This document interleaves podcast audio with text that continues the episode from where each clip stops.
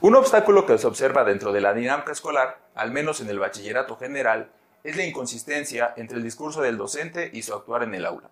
El hecho de que se establezca al inicio de la sesión una competencia trabajada o a alcanzar como punto de partida no refleja el proceso de enseñanza acorde con los principios de la planeación didáctica. En lugar de esto, se observa al docente llevando a cabo una práctica orientada en los principios del conductismo, donde resalta lo observable, medible y cuantificable por encima de lo humano, lo consciente y lo reflexivo.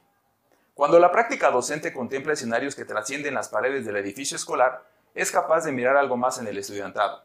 El hecho de considerar al estudiante como persona posibilita ser sensible ante el contexto en el que el sujeto se desarrolla y ante las adversidades con las que tiene que lidiar en el cotidiano, con el fin de constituirse como un ser humano y ser consciente del papel que desempeña en el entorno social al que pertenece. El estudiante no solo participa en el contexto escolar a fin de obtener un certificado de bachillerato que le posibilite insertarse en el nivel superior o bien en el campo laboral como sujeto consciente.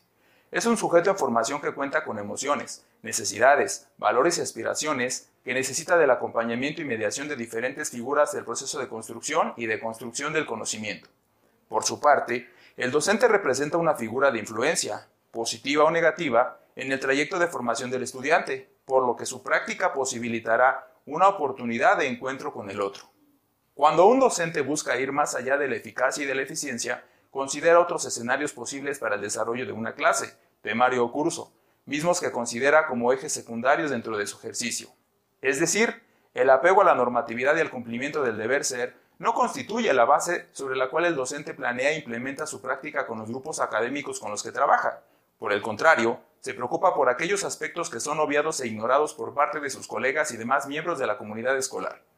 El docente tiene ante sí la posibilidad de desarrollar una práctica centrada en el sujeto y establecer una atmósfera pedagógica que destaque los componentes creativos, socioemocionales, artísticos y humanos, donde la clase tradicional quede desterrada de manera definitiva, tanto del ejercicio docente como del contexto escolar, y el empeño en busca de la eficacia y la eficiencia ceda su lugar, dejando de mirar al alumno como una cosa y comenzándole a apreciar como un sujeto en formación integral. Cabe señalar, empero, que existe una consistencia entre el bachillerato general y las instituciones de educación superior, debido a que el modelo pedagógico que la mayoría de modalidades del nivel medio superior pretende desarrollar competencias en el estudiantado, en tanto que la plataforma de acceso para el nivel superior condiciona a los aspirantes a una evaluación de conocimientos, esencialmente memorística, al requerirle un puntaje de aciertos correctos para otorgarle un espacio dentro de algún plantel educativo.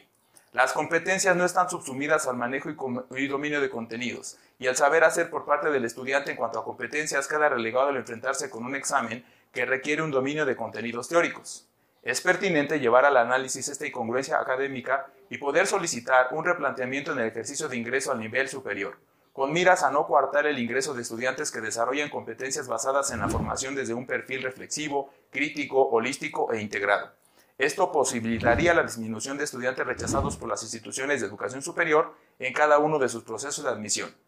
Es verdad que el camino luce desesperanzador, sin embargo, de la misma manera que el docente puede sentirse explotado, negado e ignorado por parte de la comunidad con quienes trabaja, puede optar por decidirse a rebelarse en contra de un sistema obsoleto, un sistema mordaz inhumano y perverso con miras de conducirse con ética y libertad, con un pensamiento crítico y reflexivo y poder avanzar hacia un escenario que favorezca la posibilidad de formar y formarse dentro de una comunidad dialógica, compleja y humana.